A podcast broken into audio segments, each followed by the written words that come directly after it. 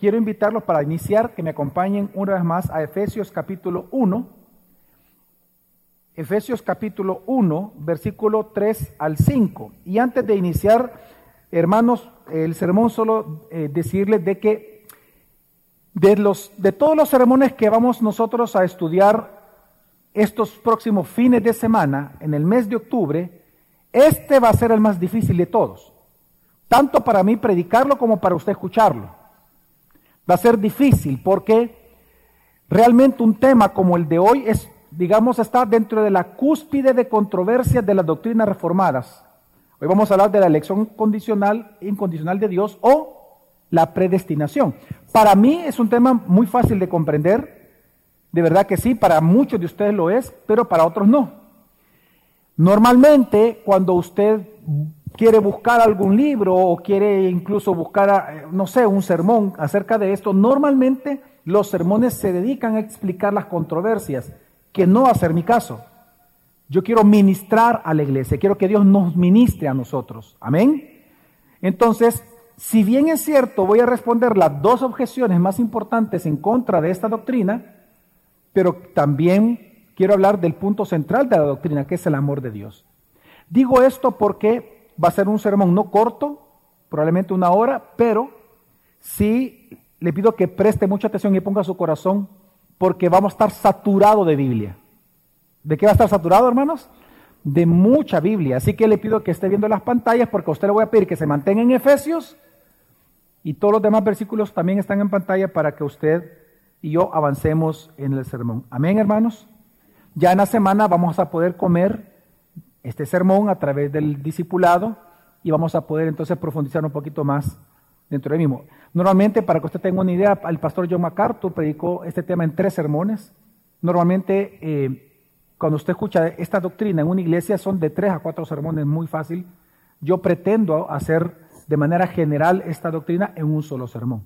Así que yo, le, por eso le explico de que eh, realmente eh, le invito a que pongamos nuestro corazón, pero también pongamos mucha atención, nuestros oídos prestémoslos a la palabra de Dios. Amén, hermanos. Perfecto. Acompáñeme, le dije, a Efesios capítulo 1, versículo 3 al 5, y dice así la palabra de Dios.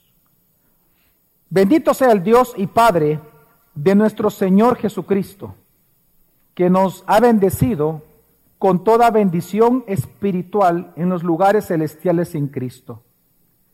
Porque Dios nos escogió en Cristo antes de la fundación del mundo, para que fuéramos, fuéramos santos y sin mancha delante de Él.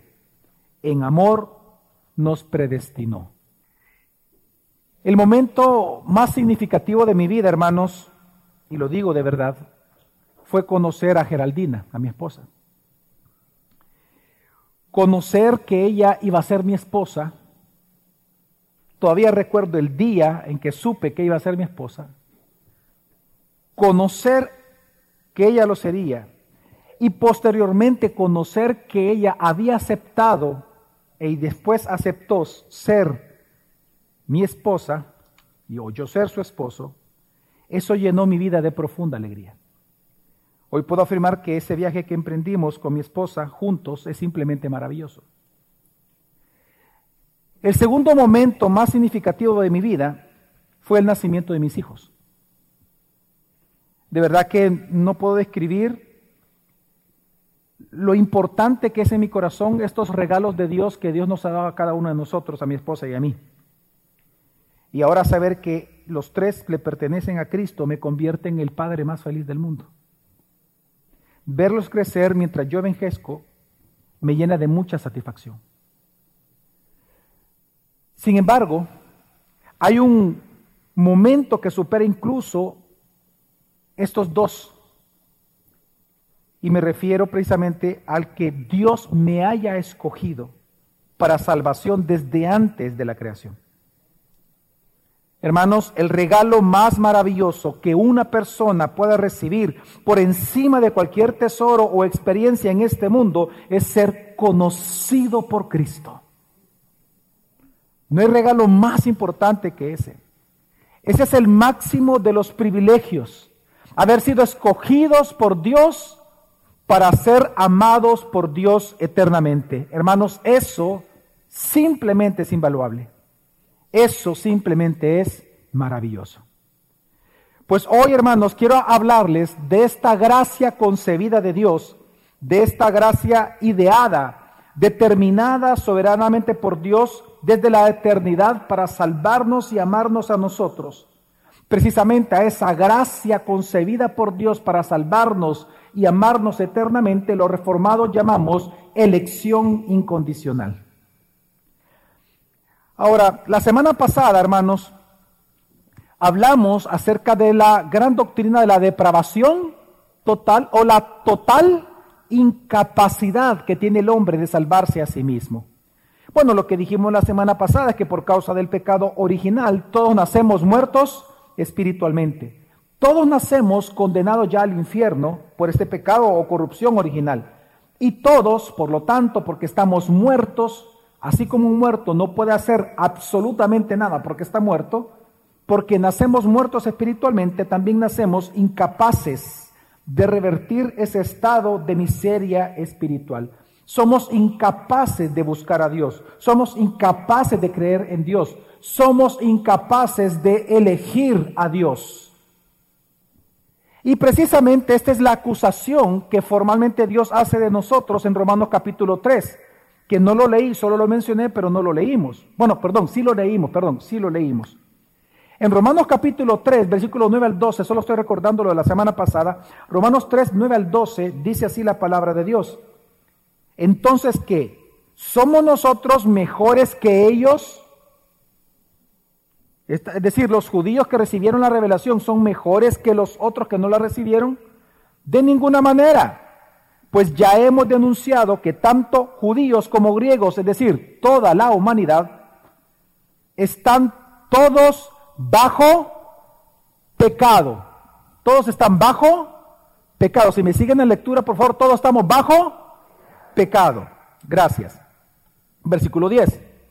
Como está escrito, no hay justo ni a uno, no hay quien entienda, no hay quien busque a Dios, todos se han desviado, aún se hicieron inútiles, no hay quien haga lo bueno, no hay ni siquiera uno.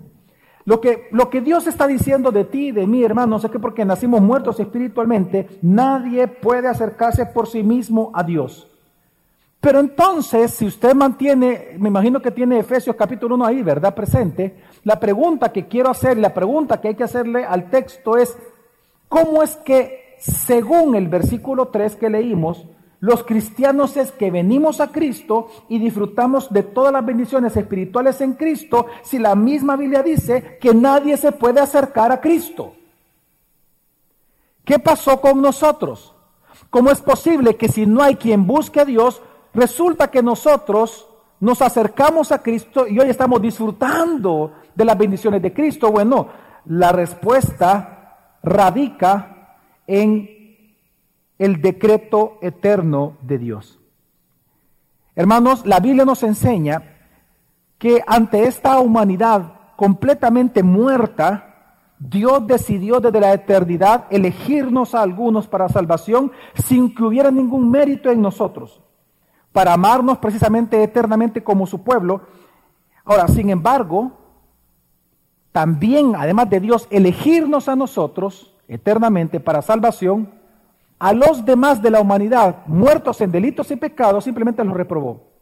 Es decir, decidió no salvarlos, decidió pasarlos por alto, decidió dejarlos en su devenir de corrupción para que justamente se condenaran eternamente en el infierno. Precisamente, hermanos, a esta elección de Dios de algunos para salvar y a los demás reprobarlos, es decir, dejarlos en su corrupción actual, a eso se le llama la doctrina de la elección incondicional de Dios.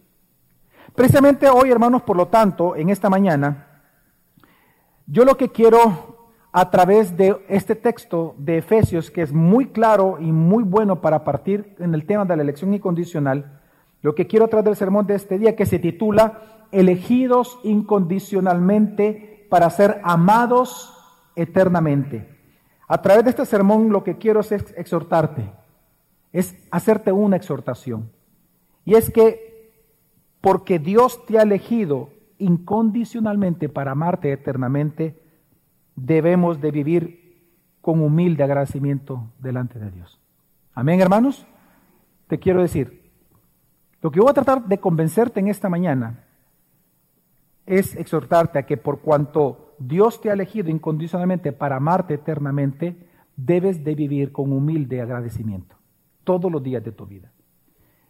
Entonces, a partir de este texto, este, de, hecho este texto tiene más de seis puntos que se pueden predicar, pero yo los he resumido en cuatro. Vamos a ver cuatro cosas importantes a partir de este texto. Número uno, ¿qué es la elección de Dios? Dos, ¿cuándo Dios nos eligió? ¿Para qué Dios nos eligió? ¿Y cuál es la debida respuesta de los cristianos a esta elección divina? Así que comencemos, hermanos, primero hablando qué hizo Dios. Ok, versículo 3 dice una vez más, bendito sea el Dios y Padre de nuestro Señor Jesucristo, que nos ha bendecido con toda bendición espiritual en los lugares celestiales en Cristo. ¿Por qué? Esta es la razón por la cual nosotros somos bendecidos en Cristo por Dios. Porque dice, Dios nos escogió. Hermanos, el texto bíblico no dice que nosotros los escogimos a Él. La Biblia no dice que tú y yo elegimos a Dios primero. La Biblia no dice que tú y yo los, lo escogimos a Él, sino que lo que dice la Biblia es que Él nos escogió a nosotros primero. Obvio, venimos nosotros de la doctrina de la total incapacidad del hombre para salvarse a sí mismo. Si nosotros entendemos y hemos abrazado esa doctrina, para nosotros es muy fácil entender este texto. Obviamente, porque nacemos muertos en delitos y pecados, sabemos que nosotros no podemos acercarnos a Dios. Hermanos, si ni siquiera dice Romanos que tú y yo podemos buscar a Dios, mucho menos podemos elegirlo. Amén. Amén. Si, ni mucho menos podemos nosotros buscarlo, menos es aún el elegirlo, porque para elegir algo tú tienes que verlo, tú tienes que conocerlo, tú tienes que ver opciones. Pero ni siquiera, dice la podemos buscar a Dios. No lo podemos ver. Mucho menos va a ser elegirlo. Entonces, lo, pero por eso la escritura lo que comienza diciendo aquí Pablo es algo muy importante. Dios nos escogió a nosotros primero. La palabra escoger que está ocupando aquí Pablo, obviamente la palabra seleccionar. Pero esta palabra es importantísima en griego porque la palabra seleccionar es selección con un propósito. Recordemos de que Dios todo lo que hace lo hace conforme a su carácter. Dios no desperdicia su tiempo. Dios no va a elegir las cosas abruptamente. Dios no elige las cosas por reacción. No, Dios las eligió eternamente. Y las eligió con un propósito. Todo lo que ocurre en este mundo, todo, absolutamente todo, cada cabello de tu cabeza que se cae, todo tiene un propósito delante de Dios. Y digo esto porque la palabra escogió tiene ese sentido en el idioma original. Es seleccionar algo entre una diversidad de alternativas, elegir para un propósito o un destino específico. Es interesante que uno de los sentidos de esta palabra elección es esa. Es elegido para un destino, elegido para un propósito específico. Ahora, es interesante, hermanos, que desde un inicio la Biblia nos enseña de que Dios es quien elige soberanamente a las personas para salvarlas y no las personas a Él para ser salvos. Desde un inicio la Biblia deja muy claro eso desde el Antiguo Testamento hasta el Nuevo Testamento. De hecho, la Biblia es muy clara desde el Antiguo Testamento de que Dios es quien elige a las personas o a las naciones para salvarlas por el puro deseo de su voluntad. Por ejemplo, recordemos Adán. Fue el primero en ser buscado por Dios. Cuando Adán estaba muertos en delitos y pecados, aún en el huerto del Edén, ¿quién buscó a quién? Dios lo buscó a Adán y lo salvó. Cuando Abraham estaba practicando idolatría en Ur de Caldea, Dios lo buscó para salvarlo y hacerlo padre de naciones. Por ejemplo, de todas las naciones paganas, de todas las naciones de la tierra, ¿Cuántas Dios eligió como su pueblo en el Antiguo Testamento? Uno. Y lo eligió a ellos, a Israel, porque ellos tenían algún mérito. ¿Acaso ellos eran mejores que las demás naciones? ¿Acaso ellos eh, eh, eh, realmente tenían más la posibilidad de creer que las otras naciones en Dios? No. Es más, Dios les dice que no fue por eso que los eligió. En Deuteronomio 7, 6, 8 dice, porque tú eres pueblo santo para el Señor tu Dios. El Señor tu Dios te ha escogido para ser pueblo suyo de entre todos los pueblos que están sobre la superficie de la tierra. Y el Señor, y ve usted cómo Dios le llama al acto de escoger. Versículo 7, el Señor no puso su amor en ustedes. ¿Qué dice? ¿Qué, Dios, ¿Qué es lo que Dios puso? Su amor.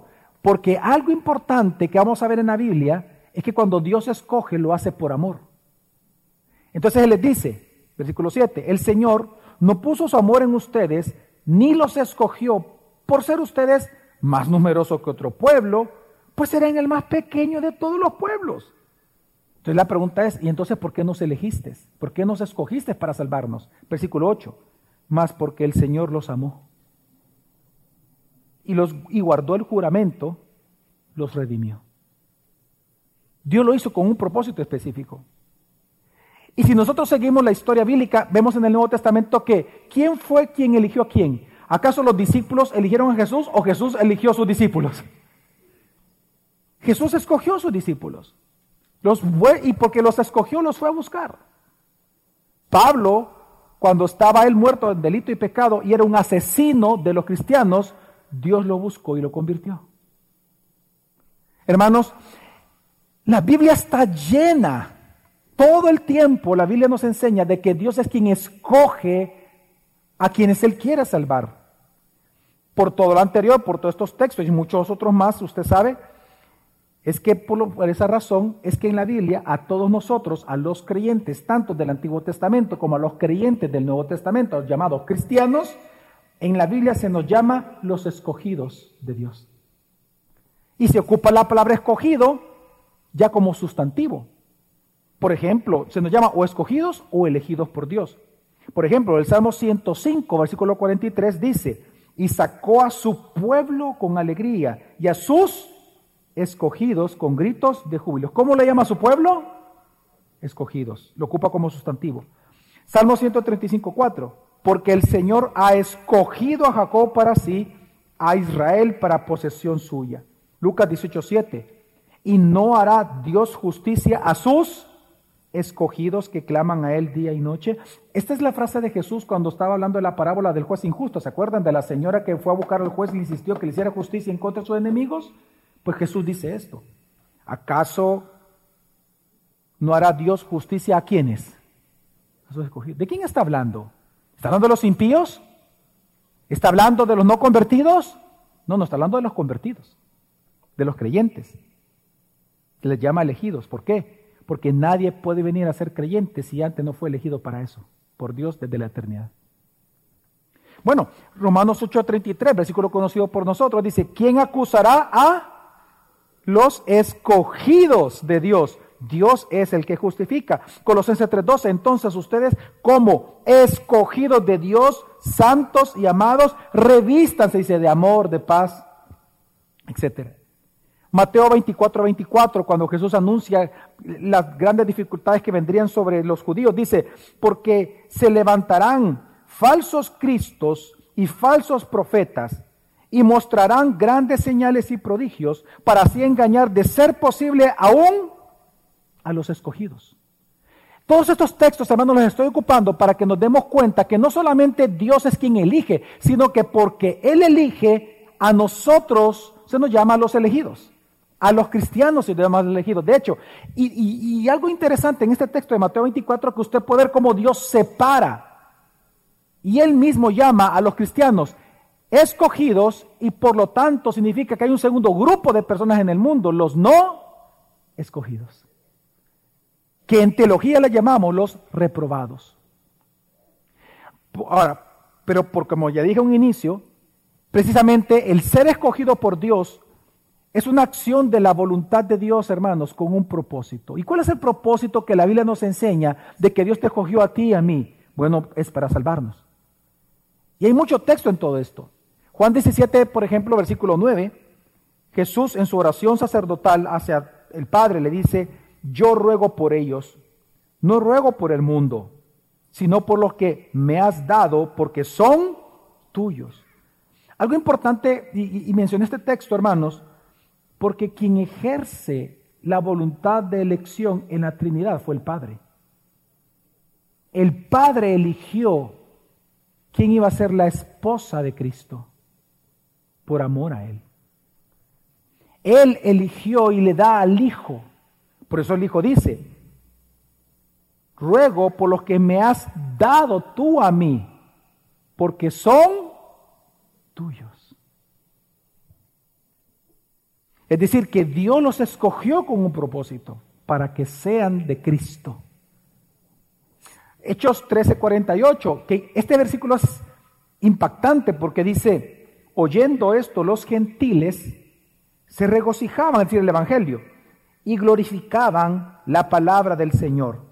Y creyeron cuantos estaban, ¿qué, hermanos? Ordenados a vida eterna. Es decir, hermanos, este texto dice muchas cosas. Número uno, cómo Dios le llama a los que creyeron ordenados, escogidos. Y este texto nos enseña que hay personas ordenadas para salvación y por lo tanto hay otras para no salvación. Los únicos que creen en el Evangelio de Cristo son los que han sido ordenados por Dios previamente desde la eternidad para eso. Por ejemplo, segunda Tesalonicense, versículo 13 y 14, un versículo interesante también dice, pero nosotros siempre tenemos que dar gracias a Dios por usted, dice Pablo. Hermanos amados por el Señor, porque Dios los ha escogido desde el principio para salvación, mediante la santificación por el Espíritu y la fe en la verdad. Fue para esto que Él los llamó mediante nuestro Evangelio para que alcancen la gloria de nuestro Señor Jesucristo. Cada vez que Dios escoge, escoge para un propósito y el propósito es que tú seas para la gloria y alabanza de Jesucristo. Dios te eligió para salvarte. Amén. Hermano, mire, yo puedo continuar, de verdad, y por eso le digo que se predican tres, cuatro, cinco sermones, porque perfectamente, solo, le, solo ni siquiera explicándolo, solo leyendo versículos, pueden pasar exactamente una hora. De verdad se lo digo, sin exageración. Solo leyendo versículos que hablan de los escogidos de Dios tan claramente. Por eso es que es interesante que eh, John MacArthur eh, llega a decir, todo el que cree en la Biblia cree en la predestinación. Precisamente él, él llega a decir en un momento dado, en uno de sus libros, si tú crees en la Biblia, tú crees en la predestinación. ¿Por qué? Porque hay, hermano, la evidencia es tan abrumadora de que Dios es quien nos ha elegido para salvación y no nosotros a Él, que seríamos necios si nosotros insistimos en que nosotros lo elegimos a Él. Es más, Juan 15, 16 que dice, todo lo conocemos este versículo. Juan 15, 16 que dice, leamos lo que dice, ustedes no me escogieron a mí, sino yo los escogí a ustedes y los designé, ahí aquí está el propósito, para que vayan y den fruto y que vuestro fruto permanezca. Hermanos, nosotros no elegimos a Dios, sino que Él nos eligió para nosotros elegirlo a Él. Y esta es, esta es la gran noticia que en esta mañana recibimos. Tú no elegiste a Cristo. Dios te eligió a ti para que tú lo eligieras a Él. Así que no fue, hermano, ni tu fe ni mi fe la que nos aseguró nuestra elección, sino nuestra elección fue la que aseguró nuestra fe.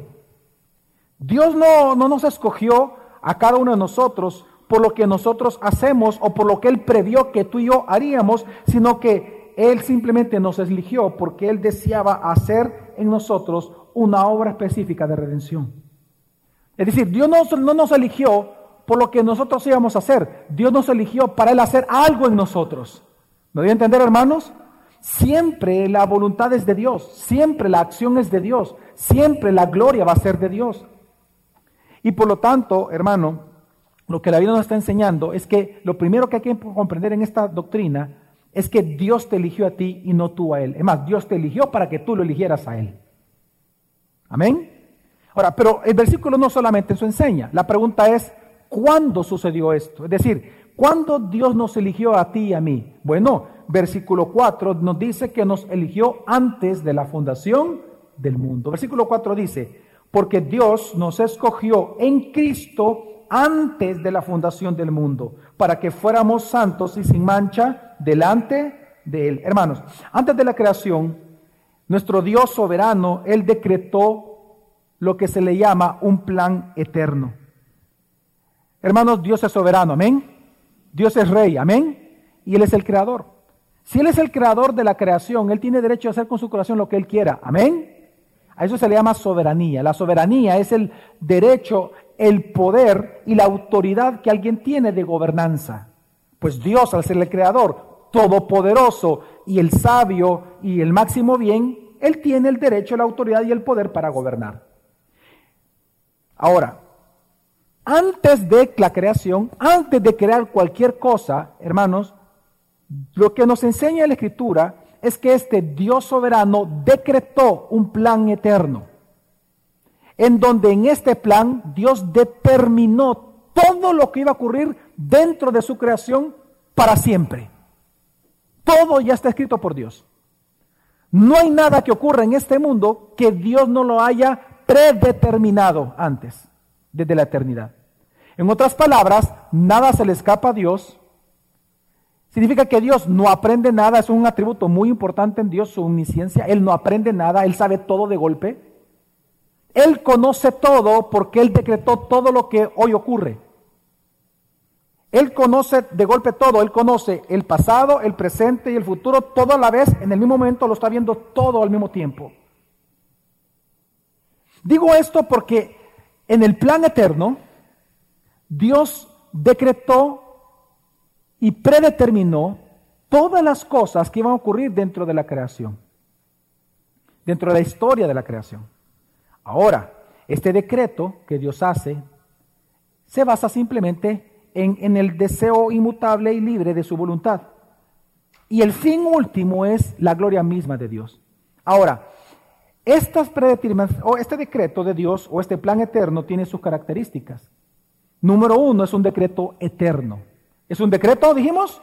Eterno. ¿Qué significa? Hermanos, Dios no obra cada día desordenadamente. Olvídese eso de que Dios es reactivo. No es que Dios no sabe lo que ocurre esta mañana y, y, ve a Javier y vio lo que hizo y conforme a lo que Javier hizo, entonces él va a reaccionar. Dios no reacciona. Dios no tiene reacciones de esa manera. Por eso existe otro, otro atributo importante de Dios que se llama la impasibilidad de Dios. Dios no tiene pasiones, Dios tiene afecto, pero no tiene pasiones. Él no es de arranques, porque Él decretó todo. El decreto es eterno. Y digo esto, hermanos, porque Dios no obra desordenadamente, no obra caprichosamente, Él no va obrando en el camino, sino que todo lo que sucede, hermanos, todo ya está determinado desde la eternidad. Su decreto es eterno. Pero no solamente un decreto de Dios es eterno, sino que también es incondicional. Al no existir nadie más más que Dios mismo, Dios nunca estuvo influenciado por nada externo para él decretar algo. Él todo lo que decretó fue por el puro afecto de su voluntad. Nadie lo obligó, no es que porque Javier iba a ser bueno, es que él dijo, ah, bueno, como él va a ser bueno, yo lo voy a salvar, o como yo creo que él va a creer en mí, lo voy a, a él lo elijo para... No, no, no. Él no había creado nada, precisamente para que su elección fuera incondicional. Sus decretos fueran incondicionales. Pero también una tercera característica de los decretos de Dios y que es inmutable. Todo lo que Dios ha dicho no lo va a cambiar. Nadie puede cambiarlo. De hecho, hay un texto que resume estos tres elementos de un decreto de Dios en Isaías 46, 10 que dice, dice Dios en, en Isaías, que declaro el fin desde cuándo? ¿Desde cuándo Dios declara lo que va a ocurrir al final de todo? Desde la eternidad. Y desde la antigüedad lo que no ha sido hecho aún. Y yo digo, mi propósito será establecido y todo lo que quiero realizaré. Ahora, ¿por qué estoy hablando de los decretos de Dios? Vean todos para acá por un momento. Hermanos, cuando Pablo dice, porque Dios nos escogió en Cristo antes de la fundación del mundo para que fuéramos hechos santos. Hermano, la elección de Dios o la predestinación es parte de los decretos de Dios. Es parte de los decretos de Dios. hermanos, dentro del plan eterno, y oiga las palabras que voy a ocupar con intención, dentro del plan eterno de Dios, Dios predeterminó el destino eterno de todos, de toda la humanidad. A algunos los designó para el cielo y a otros simplemente no los designó para el cielo, sino para el infierno. A unos Dios los elige. Toda la humanidad, hermanos, toda la humanidad, Él sabía que iba a estar corrupta. Dentro de una humanidad corrupta, Él elige a algunos para convertirlos y salvarlos. Y de los demás simplemente dejarlos en su gozo por el pecado y en su condenación eterna con la cual ya nacieron. Eso es parte del decreto de Dios. Y precisamente Dios predeterminó el destino eterno de la humanidad caída, ya sea para el cielo o para el infierno, sin haber ningún mérito aún en ellos, ni para bueno ni para lo malo. A unos Dios los eligió para salvación, los designó para el cielo, y al resto eligió simplemente, hermanos, no salvarlos. Es decir, les pasó por alto para que siguieran su curso de condenación eterna. Precisamente a eso se le llama también la doctrina de la reprobación de Dios. Dios reprobó a los que no eligió. Ahora, reprobar no es que ellos son malos porque Dios los reprobó, no, no. Porque son malos y Dios es santo, Él los reprueba, es decir, los deja que se condenen. Porque eso es lo justo para ellos. Pero a los otros los elige, interrumpe su pecado, los le da una naturaleza, los convierte, hace que crean en Cristo, les provee un Salvador y los salva. A eso se le llama la elección. Pero a los otros es reprobación. Ahora, esto nosotros lo vemos en Hechos 13:48. Un versículo que ya leí, pero hoy quiero explicar una palabra que ahí aparece. Dice, Hechos 13:48, oyendo esto los gentiles se regocijaban y glorificaban la palabra del Señor y creyeron cuantos estaban ordenados a vida eterna. Aquí la palabra ordenado es la palabra señalados, la palabra designados o la palabra nombrados. Por ejemplo, cuando un presidente toma poder en un país, él designa ministros. La palabra aquí es una palabra muy fuerte. Dios ha designado, dice, ¿quiénes son los que creen en una iglesia del Evangelio? Bueno, aquellos que están designados a la vida eterna, que fueron designados desde la eternidad a la vida eterna, esos son los que, los que al final van a terminar creyendo el Evangelio. Los que han sido designados, señalados por Dios, establecidos por Dios, nombrados para vida eterna. Ahora, también dice 1 Tesalonicenses 5.9, un versículo muy interesante que no lo hemos leído aún y dice, porque no nos ha destinado Dios para ira. Porque no nos qué ha destinado Dios para ira, sino para obtener salvación por medio de nuestro Señor Jesucristo. La palabra destinado, hermano, aquí es constituido, en el sentido de ser designado o fijado con autoridad. Y este texto está diciendo dos cosas. Unos sí fueron designados para el cielo, pero otros para el día de la ira. Bueno, esto es lo que dice la Escritura. Proverbios 16.4, que es lo que enseña. Todas las cosas hechas por el Señor tienen su propio fin, su propósito, hasta el impío, para el día del mal. Ese es el propósito del impío en toda la historia redentora, que Dios va a ser glorificado cuando justamente los malvados vayan al infierno. Va a ser glorificada la justicia de Dios. Judas 1.4 que dice, algunos hombres, dice Judas, se han infiltrado encubiertamente, quienes desde mucho antes estaban marcados para esa condenación. Es más, Judas lo que está diciendo es que hay personas que fueron marcadas desde la eternidad para perdición. Ahora, pero para nosotros, ¿qué fue lo que Dios hizo?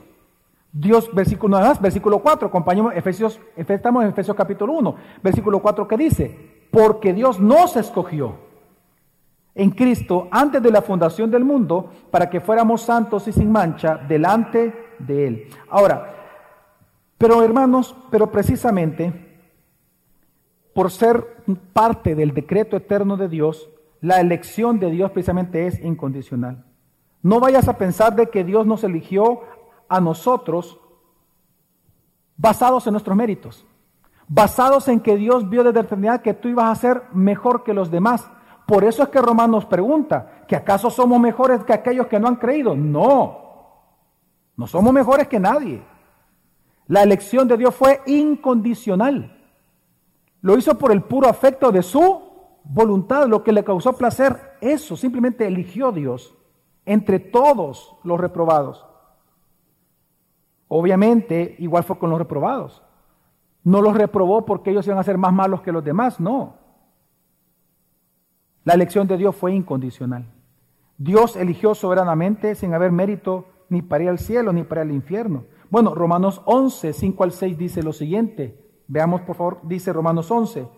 También ha quedado en el tiempo presente un remanente conforme a qué? A la elección de la gracia de Dios. ¿Quién eligió? Dios, pero ahí dice una parte, ¿cómo le llaman a Dios? Conforme a la elección de quién? De la gracia de Dios. ¿Qué significa eso? Que la elección es incondicional, nunca es por mérito. Es un favor de Dios, es un regalo de Dios que tú y yo hayamos sido elegidos. Y por eso dice el versículo 6, pero si es por gracia, ya no es a base de obras. ¿Qué? La elección. De otra manera, la gracia ya no es gracia. Así que hermanos, es importante en, esto, en este punto mencionar que la gracia divina, por lo tanto, no busca lo que es merecedor, busca lo que está perdido. Antes de que el mundo fuera, hermanos, antes de que Dios creara cualquier cosa, Dios ya había escrito tu historia en las páginas de la redención eterna y por eso nosotros hoy estamos aquí. Hermanos, todo esto lo que nos está enseñando es que antes de que Dios creara cualquier cosa, Dios ya te había elegido a ti para salvación. Así que, ¿qué es la elección incondicional? Si queremos definirla, aunque lo hice al inicio, bueno, es la elección libre y soberana que Dios realizó desde la eternidad pasada a un grupo de personas a quienes predestinó para salvación, no en base a algún mérito en ellos, sino por su propia voluntad y propósito soberano. Hermanos, Dios te eligió a ti. Dentro de una humanidad perdida, Dios te eligió a ti. Sin mérito en ti, Dios te eligió a ti. ¿Y para qué te eligió? Para salvarte. Ahora, esta doctrina precisamente no ha estado sin controversias a lo largo de la historia de la iglesia. De hecho, es una de las doctrinas que más controversia ha generado a lo largo de los años. Prácticamente todo se centra en dos debates. En el primer debate, bueno, en el, fíjese que el primer debate no se trata acerca de que si la elección existe o no. De hecho, es tan abrumadoramente la evidencia acerca de que Dios elige que el debate nunca se trata de que si Dios elige. El primer gran debate en la historia de la iglesia no es sobre la realidad de la elección, es por el motivo por el cual fuimos elegidos. La pregunta de debate es, ¿Dios eligió a quienes iban a creer en Él?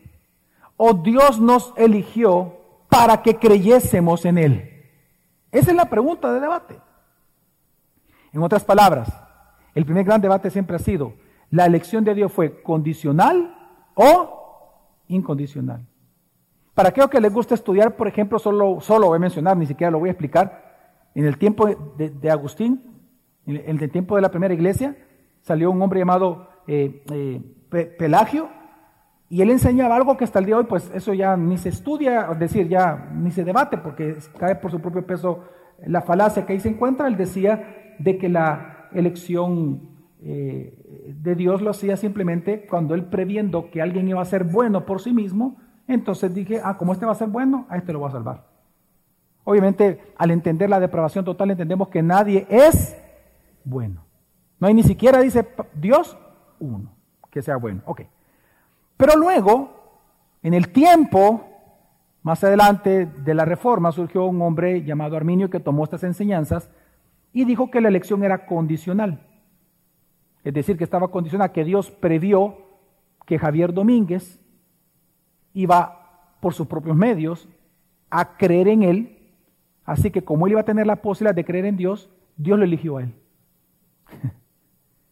Ahora, obviamente, eso es lo que no enseña, eso no lo enseña la Biblia.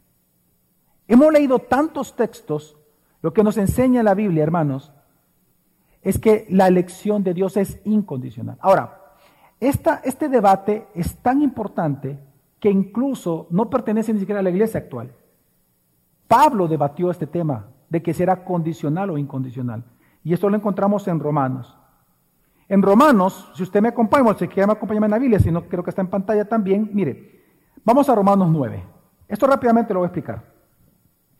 En Romanos 8, que es un texto conocido por nosotros, el capítulo entero termina diciendo que nadie nos va a separar del amor de Dios que hay en Cristo Jesús. Fíjense bien cuál es la frase, nadie nos va a separar. Pero los judíos, al leer esto, preguntaron, bueno, si nadie va a ser separado del amor de Dios, ¿qué pasa con los judíos? Ellos recibieron la revelación, a través de ellos nació el Mesías, ¿y cómo es que hoy están separados de la iglesia? Entonces Pablo responde, versículo 6, Romanos 9, no que la palabra de Dios haya fallado. Lo que ustedes ven esa separación no es porque la palabra de Dios ha fallado, dice, porque no todos los descendientes de Israel son israelitas, ni por ser descendientes de Abraham son todos hijos, sino en Isaac te será llamada descendencia. Dios lo que está diciendo es lo siguiente. Israel no está aquí, o muchos israelitas, dicho, muchos israelitas no están aquí como parte de la iglesia simplemente porque Dios no los eligió para ser parte de la iglesia y entra al tema de la elección incondicional. Sigamos leyendo y pone el ejemplo, Romanos 9, 10 al 13. Y no solo esto, sino que también cuando Rebeca concibió de uno, de Isaac nuestro padre, pues no habían aún nacido, ni habían hecho aún ni bien ni mal. Está hablando de los gemelos que tenía Rebeca, para que el propósito de Dios, conforme a la elección permaneciera, no por las obras, sino por el que llama. Se le dijo, el mayor servirá al menor, como está escrito, a Jacob amé, más a Esaú Dios viene y le dice, vamos a cambiar un poco el orden del texto, y Dios lo que dice es lo siguiente. Bueno, tú tienes los ojos abiertos y no puedes creer de que Dios puede elegir. Te voy a dar un ejemplo. ¿Quién es el que recibía la herencia en el Antiguo Testamento? ¿El mayor o el menor? El mayor. Pero Dios aquí invirtió el orden. Y Dios dice, yo elegí a Jacob para amarlo. Amarlo es salvarlo.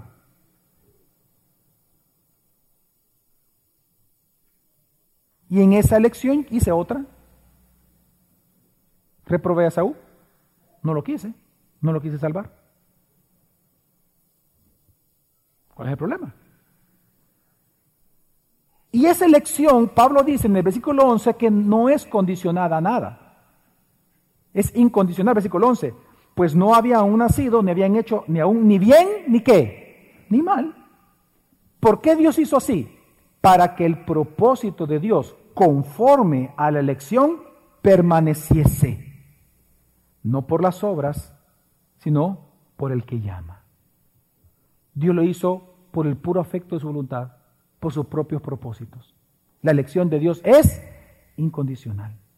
Amén. Ahora, pero esto trae una segunda objeción. Esto trajo, este pensamiento trajo una segunda objeción. Pero, Pablo, Pablo, permítame, pero ¿no es injusto eso? ¿No es injusto que Dios solo salve algo a unos y a los demás no? Bueno, esto es lo que Pablo argumenta y sigamos leyendo. Pablo ahora viene y se adelanta a esa argumentación y dice, sigamos leyendo, versículo 14, dice, ¿qué pues diremos? Que hay injusticia en Dios. en ninguna manera.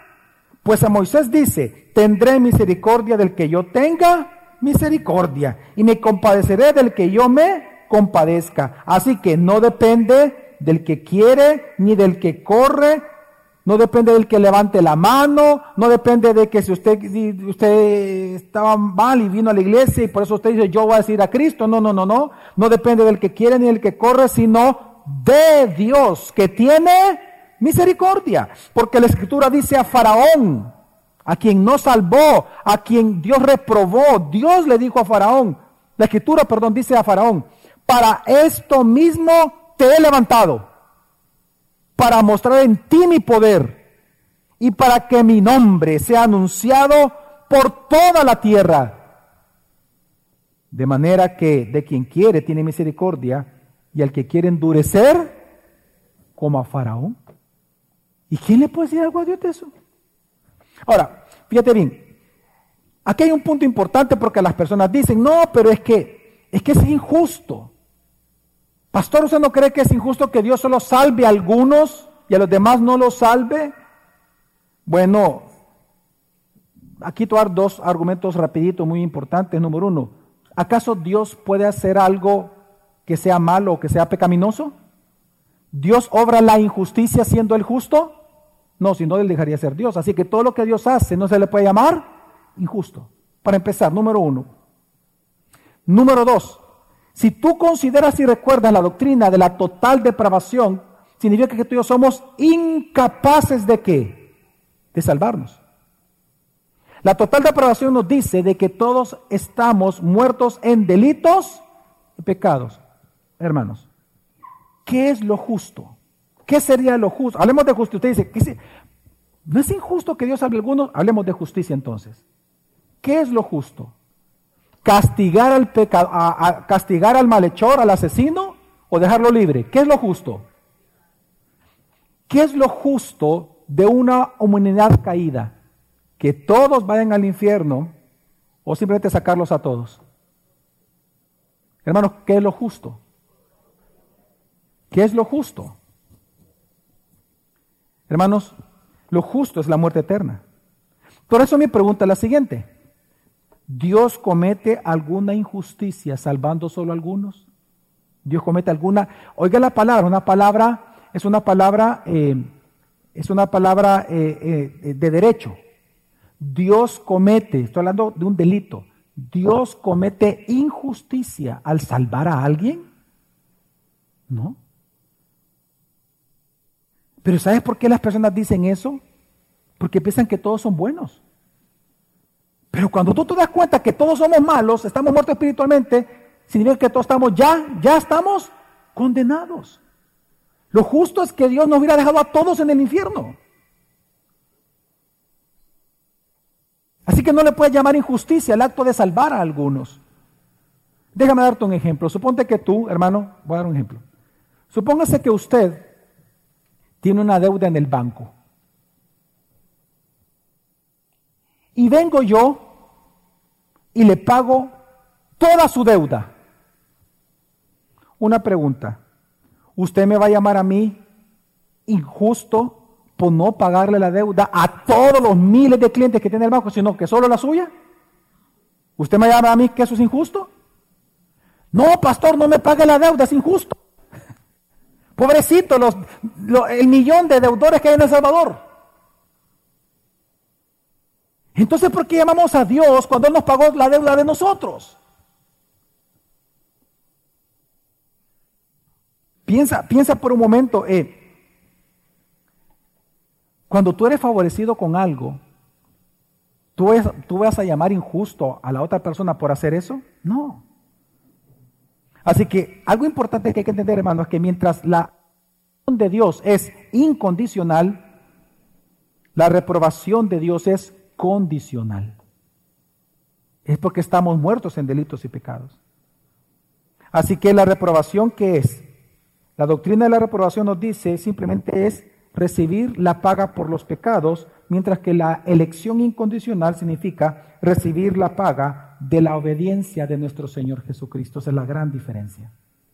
Amén, hermanos. Ahora, pero Pablo continúa, porque el debate no termina ahí hay otro debate. Y entonces él dice lo siguiente, versículo 19. Pero me dirás, ¿por qué pues inculpa? Es decir, aquí la pregunta para entenderla es esto.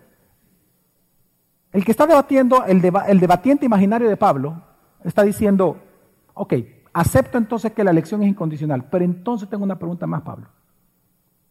¿Por qué Dios me va a inculpar de pecado si al final me reprobó para yo morirme eternamente? ¿Por qué Él me va a culpar de algo? Te viene Pablo y responde. Porque dice, ¿por qué pues inculpa a Dios? ¿Por qué quién ha resistido a su voluntad? Mas antes, hombre, dice Pablo, ¿quién eres tú para que alterques con Dios? Dirá el vaso de barro al que lo formó, ¿por qué me has hecho así? ¿O no tiene potestad el alfarero sobre el barro para hacer de la misma masa un vaso para honra, como por ejemplo para tomar agua, y un vaso para deshonra, como una nica para hacer pipí? ¿Verdad? Quizás quizás no todos conocen, ¿verdad?, lo que es una nica, vea. Le voy a explicar a los a, nuestros jóvenes de la iglesia. Hermanos, una nica es, una, es un depósito, un guacal, ¿verdad? Chiquitito, que en los pueblos del Salvador todavía algunas partes, y yo cuando iba a Cujutepec, que verdad es lo que yo tenía en aquel momento, debajo de la cama se pone para que cuando uno tenía ganas de ir al baño, y como no habían baños en aquel momento, y para no ir al monte en la mañana y en la madrugada, que te salga un tulobo o algo que te, no sé qué cosa, tocaba orinar en la basinica. Y en la mañana te tocaba qué? Ese es, un uso deshonroso de una basinica un gusón rosa, es un gran sopón, ¿verdad? De sopa de gallina india asada. Eso es un buen uso. Entonces, vea usted lo que está diciendo Pablo. ¿Quién eres tú para que alterques con Dios? Dirá el vaso de barro. ¿Por qué me has hecho así? ¿O tiene potestad el alfarero sobre el barro?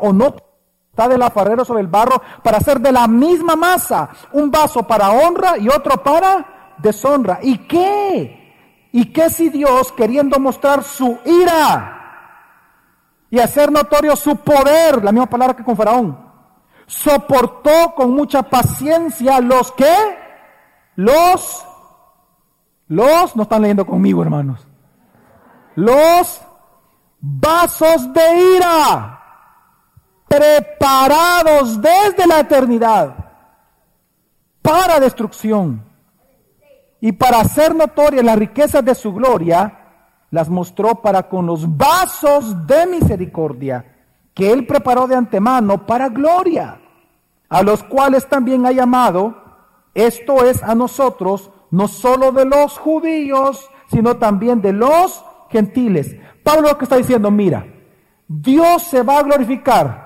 ya sea enviando justamente a los muertos en delitos y pecados que no crean en Cristo, él se va a glorificar enviándolos al infierno. Él glorifica su justicia. Pero también Dios va a ser glorificado en salvar por gracia a algunos porque está, Él va a ser glorificado en su misericordia. Por eso es que hermanos, ni Dios podía salvar a todos, ni Dios podía enviar a todos, porque cuando Él deja que unos vayan correctamente y justamente a morir eternamente, lo que es glorificado es su justicia. Cuando Él salva a algunos, los elige para salvarlos, Él glorifica su misericordia.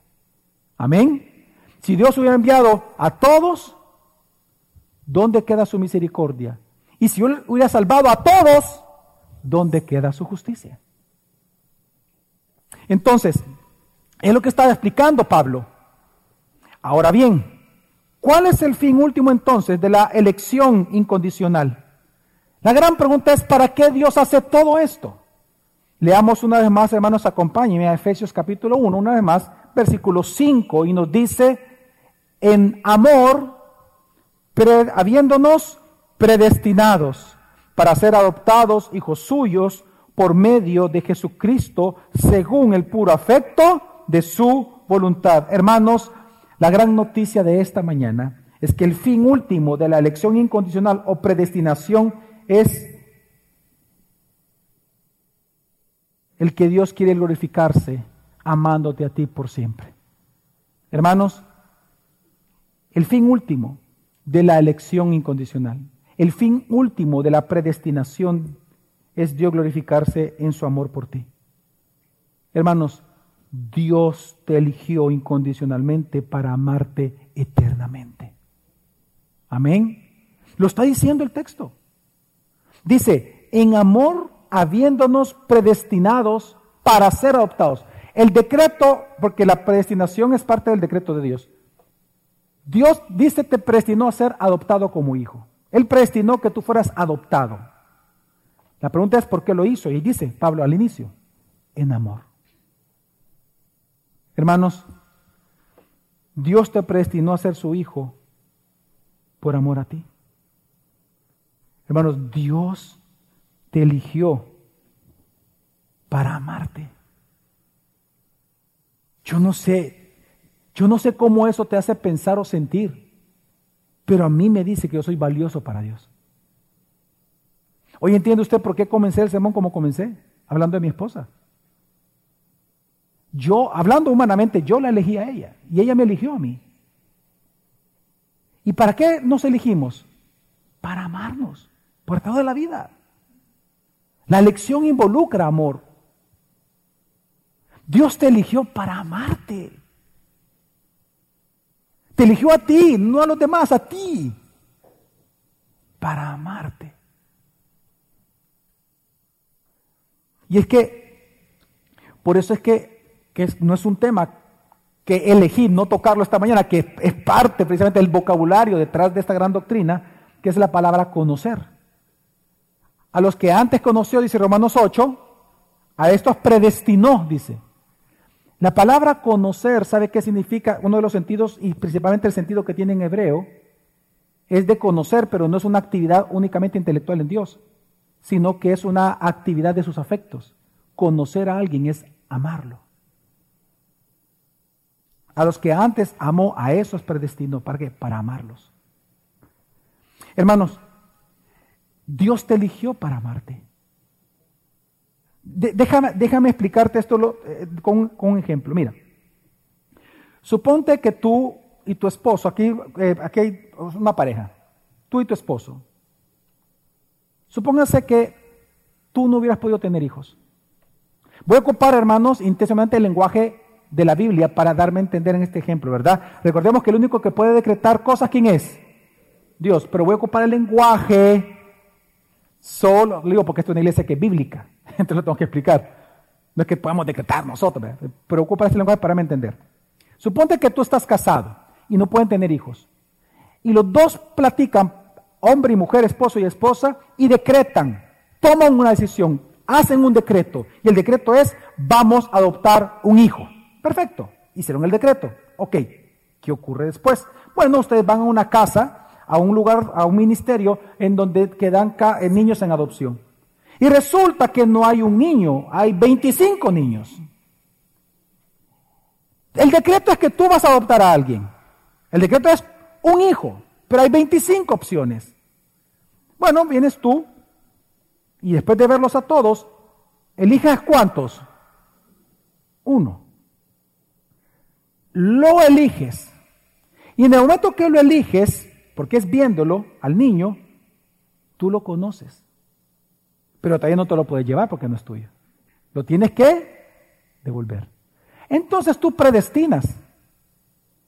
Al ya conocerlo y al haberlo elegido, tú predestinas y tú dices, lo voy a adoptar. Esa es la predestinación. Mire, señor dueño de aquí, yo quiero el niño. ¿Qué necesita? Estos papeles eso sí, va a durar dos años para que le entreguemos al niño. No hay problema. Ahora, una pregunta. A partir de ese momento que tú ya elegiste a quién tú vas a adoptar, oiga la pregunta.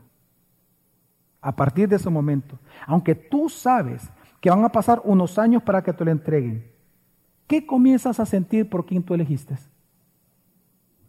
Amor.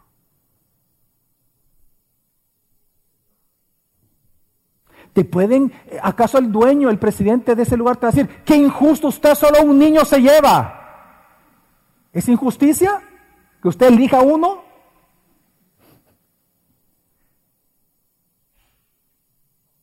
Y no solo eso.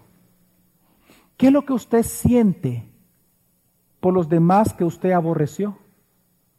Porque al elegir uno, usted reprobó a los demás. Este no, este no, este sí. Usted hizo una elección. ¿Usted qué siente por los demás? Usted no siente odio. Usted lo que siente es indiferencia, tal vez tristeza, como dijo alguien ahorita. Sí. Lo que sí le puedo asegurar es que usted siente no amor por ellos. ¿Por qué? Porque usted ama a quien usted eligió.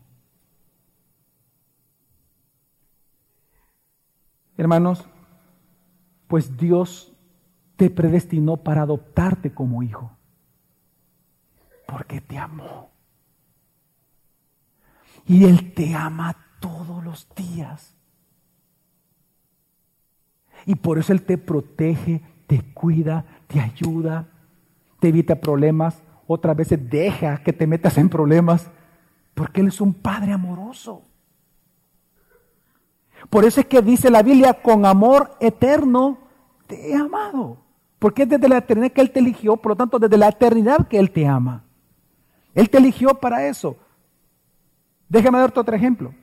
Yo decidí de joven que iba a casarme, ese fue mi decreto. Yo me voy a casar algún día. Pues bueno, cuando conocí a Geraldina, la elegí, me gustó y la elegí. Y predestiné ¿En qué sentido? Bueno, algún día me voy a casar con ella. Y pusimos fecha. Pues yo le puedo asegurar que aunque todavía no se acercaba la fecha que habíamos puesto, yo cada día la amaba mucho más. Pero en el acto de elección de Geraldina, también tomé una decisión. Yo reprobé a todas las mujeres del mundo. ¿Sí? ¿Por qué? Porque el verdadero amor, hermanos, es discriminatorio. El verdadero amor es discriminatorio, debe ser discriminatorio, debe ser voluntario y debe de ser a la vez misericordioso porque él busca bien. Yo me casé con Geraldina para amarla, no para odiarla. Yo me casé para cuidarla, no para destruirla. Yo me casé para protegerla, no para dejarla en defensa. Pues hermanos, Así es la predestinación y la elección de Dios. En primer lugar, es discriminatoria. Claro que al elegirte a ti y a otros no los eligió, pero lo hizo para amarte. Te eligió para que tú seas la esposa del Hijo. Para eso Dios nos eligió, para ser la esposa. Pero no solamente eso, sino que también su elección fue misericordiosa porque es, nos salvó para amarnos eternamente. Y también es voluntaria porque todo lo hizo por el puro afecto de su voluntad. Así que hermanos, la razón por la cual Dios te prestinó a ti y a mí es porque Dios nos amó desde la eternidad. Dios te prestinó a ti y a mí para ser la esposa de Cristo, para amarnos eternamente en Cristo. Y esto es bien hermoso. Yo le compartí a mi esposa el día de ayer lo siguiente. En el antiguo cercano oriente era la costumbre que era el papá del varón quien elegía la esposa de él. Por eso es que vemos aquí que en la oración sacerdotal Jesús le dice, Juan 6:39, y esta es la voluntad del Padre, el que me envió, que de todo lo que Él me diere, el Padre entregando al Hijo la novia, no pierda yo nada, sino que lo resucite en el día postrero.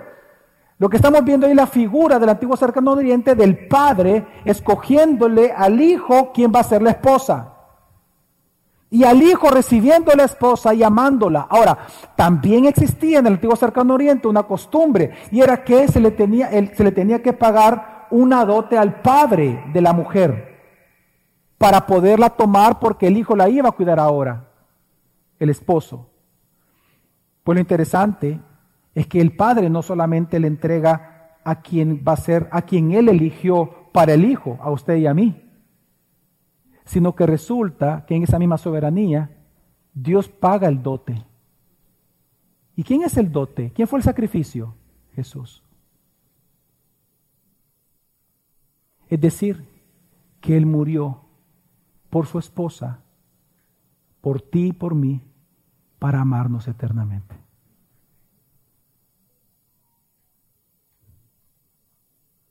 Por eso Henry lo dice, el amor eterno ideó el plan La sabiduría eterna dibujó el modelo. La gracia eterna desciende para construirlo. Hermanos, el mayor misterio no es que fuimos elegidos. Eso no es el mayor misterio de esta mañana. Sino que el inmenso amor con el que Dios nos eligió, ese es el gran misterio, cuánto Dios nos ama. Amén.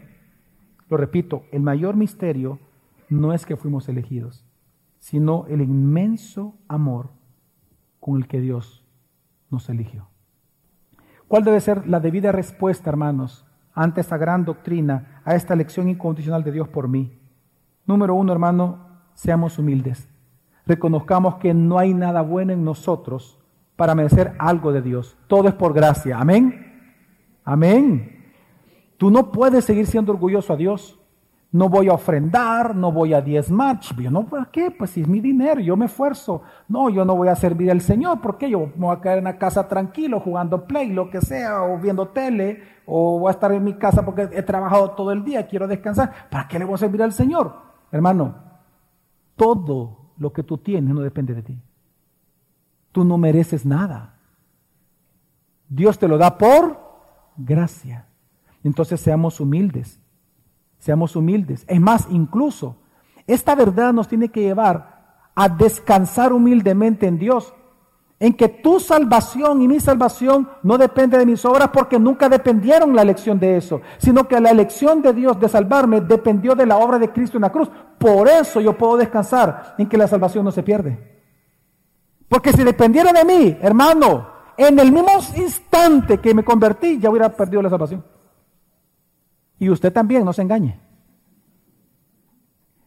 Pero porque no depende de nosotros, nunca ha dependido de nosotros, sino de Cristo, la salvación es para siempre. Amén. En segundo lugar, ¿cuál es la, segunda debida respuesta? Agradecimiento. Solo el que es salvado paga con alabanzas, dice Jonás capítulo 2, versículo 4, a quien te salvó. Hermanos, alabemos al Señor.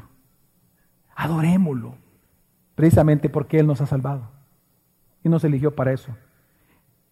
En tercer lugar, practiquemos santidad. La gente dice, uy, pero es que esa doctrina de la elección lleva libertinaje. No, acabamos de leer de que Él nos salvó y nos predestinó en Cristo Jesús, dice Efesios, para ser santos delante de Él. La santidad es parte del propósito de la elección. Dios nos eligió no para ser malacates, Dios nos eligió porque éramos malacates para santificarnos. Amén. Y por último, importantísimo, evangelismo. Si la mira, Fetien, esta doctrina es lo que nos permite a nosotros predicar con tranquilidad. Cuando la gente te rechaza a ti, no te está rechazando a ti, te está rechazando el evangelio. Amén. Pero quiero que entiendas, ¿por qué tú tienes que estar motivado todos los días por predicar el Evangelio a las personas que están en la par tuya, a, tu esposa, a tus hijos, a tu vecino, al trabajo? ¿Por qué? Porque tú no sabes quién es el elegido para salvación, pero Dios sí. Y Dios decidió que los elegidos se salvaran por la locura de la predicación que iba alguien a escuchar. Por lo tanto, la garantía que tú tienes de que alguien reciba el Evangelio que tú predicas no depende de tu retórica o de tu fuerza como predicas. No, no, depende de que si es elegido por Dios o no. Amén. La elección incondicional nos permite y nos ayuda, hermanos, a evangelizar todos los días, a sabiendas de que no es nuestra voz, no es nuestra técnica, no es la oratoria, no es nuestra sabiduría lo que convence, es Dios. Amén y por eso con libertad puedo predicar y sin ninguna vergüenza el Evangelio de Jesucristo. Amén. Hermanos, como le dije al inicio, porque Dios nos ha elegido incondicionalmente para amarnos eternamente, vivamos con humilde agradecimiento. Amén. Vamos a orar.